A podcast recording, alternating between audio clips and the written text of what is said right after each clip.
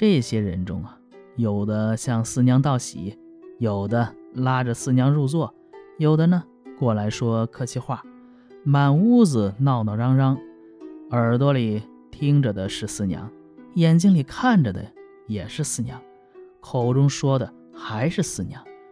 但是四娘呢，端庄凝重，一如以往。众人见他并没有说短道长，这才安下心来，争着给四娘斟酒。正在谈笑饮酒时，门外突然传来了哭喊声。大家都奇怪地去询问。不一会儿，只见春香跑了进来，满脸是血。大家一起追问，春香哭着说不出来话。二小姐大声呵斥她，她才哭着说：“桂儿啊，要逼着挖她的眼珠子，要不是她挣脱了呀，几乎就被桂儿给抠去了。”二小姐特别羞愧，汗把脸上擦的粉都冲下来了。四娘若无其事，满座中静悄悄的，没有一个人说话。客人也开始告别离去。四娘身着盛装，只与李氏夫人和三姐儿行礼告别，然后出门上车走了。这时候人们才知道，买那宅院的，就是程小四。四娘刚到新买的宅院，日常用的家事缺少，老夫人及哥哥各以丫鬟、仆人和各种器具相赠，四娘一概不接受。只有李夫人送来的一个小丫鬟，她留下了。过了不久，程孝思请假回家扫墓，车马随从如云。到了岳父家，先去拜岳父的灵柩，然后参拜李夫人。胡家这个兄弟们呢，穿好礼服来见他，他已经坐上车走了。胡公死后呢，胡家的几个公子天天争家产，不管父亲的灵柩。过了几年，停放棺木的房屋就漏雨了，渐渐的变成了掩埋棺木的坟丘。程孝思看到这情景，心中很悲伤，他没有和胡家公子们商量。选了个日子，就把这棺木下葬了，事事依礼而行。下葬这天呢，有很多有地位的人都来送葬，家乡的人都赞叹不已。程孝思当了十多年清廉显要的官，凡是乡亲们遇到困难，没有不竭力帮助的。胡家老二这时啊，因为牵连人命的事儿，被逮捕了。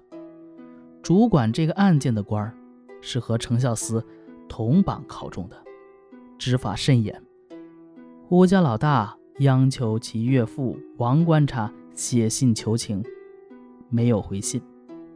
胡家更加害怕了，想去求四妹，又自觉没脸开口，于是拿着李夫人的亲笔信去了。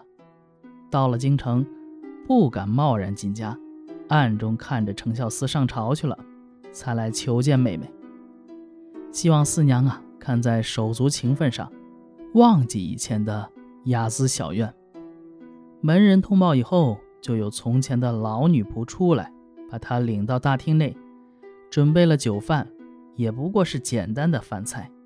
吃完饭，四娘出来了，面色温和地问：“大哥那么多事情要忙，怎么有空万里来看我呀？”胡老大。匍匐在地，哭着诉说了来意。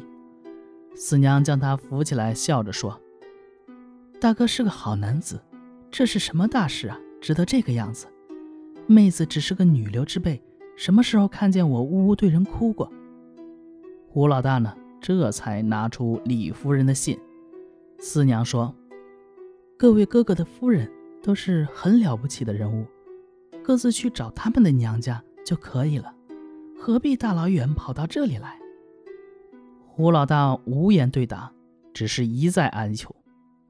四娘变了脸色，说道：“我以为你跋山涉水是来看望妹妹，原来是为了一场官司来求贵人的。”说完呢，一甩袖子进里屋去了。胡老大又羞又怒地走了，回家详细的说了见到四娘的情况，一家大小。无不骂四娘是无情无义。李夫人也认为四娘心太硬了。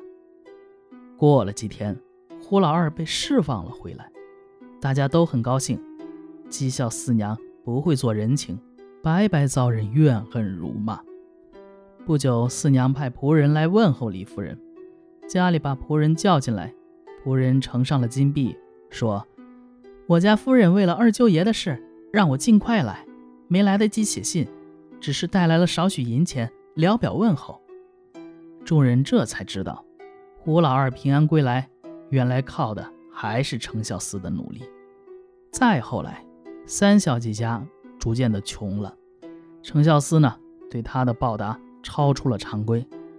又因为李夫人没有儿子，他们就把他接到家中赡养，如同对待母亲一样。好，这一篇就讲完了啊。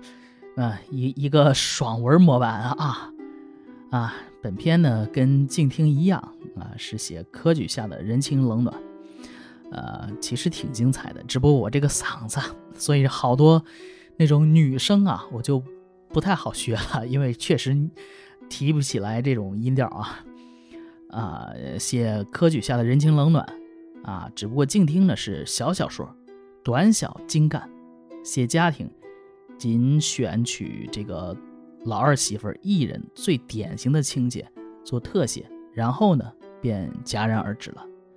但本片呢是短篇小说，写的是家族人物众多，浓彩重墨。就评论家冯振鸾所说啊，鸾哥又出来了，说此篇写炎凉世态，浅薄人情，写到十分令人啼笑不得。如果打个比喻啊，这静听是小品，胡四娘呢就是戏剧。静听最精彩的情节就是，次父立志秉杖而起，曰：“农也凉凉去。”啊，说到这句我还是想笑啊，我也凉快凉快去，真的太有意思了，这个人物形象。啊，胡四娘中最精彩的段落则是：深喝者，拙作者，寒暄者，喧杂满屋。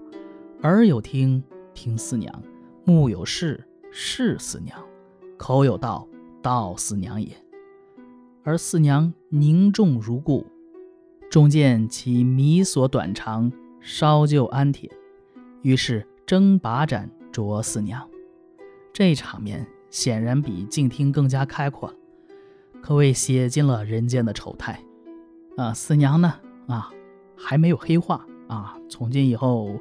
我不是那个胡四娘，我是牛祜禄四娘啊，没有出现这样的事。但是这个也是啊，现在来说真的是，就是在以前的人面前就扬眉吐气，这真的是爽文经久不衰的一个点呐。从古到今，这个点被用了 n 多次，但是依然是这样能呃打动人的心灵啊。因为他这个时候是由其他人来衬托的。小说呢，最后突出写程孝思和胡四娘不忘亲情，写其凡遇乡党恶疾，往不吉利。失手救援身负人命官司的二郎，情节呢是作者作为正面行为加以表扬的啊。但是他显然与社会的公正相左，也与。蒲松龄的司法励志理想相左，反映了呢，其实是中国传统文化中人情大于礼法的劣根性。蒲松龄讽刺了那么多，说没有公理啊，没有公理啊，结果这个地方呢，其实也透露出来他的一些思想，其实也，嗯，就刚才说了劣根性嘛，即使是蒲松龄，也不例外的。好，这一篇就讲完了。我是小老肖，咱们下一篇接着聊。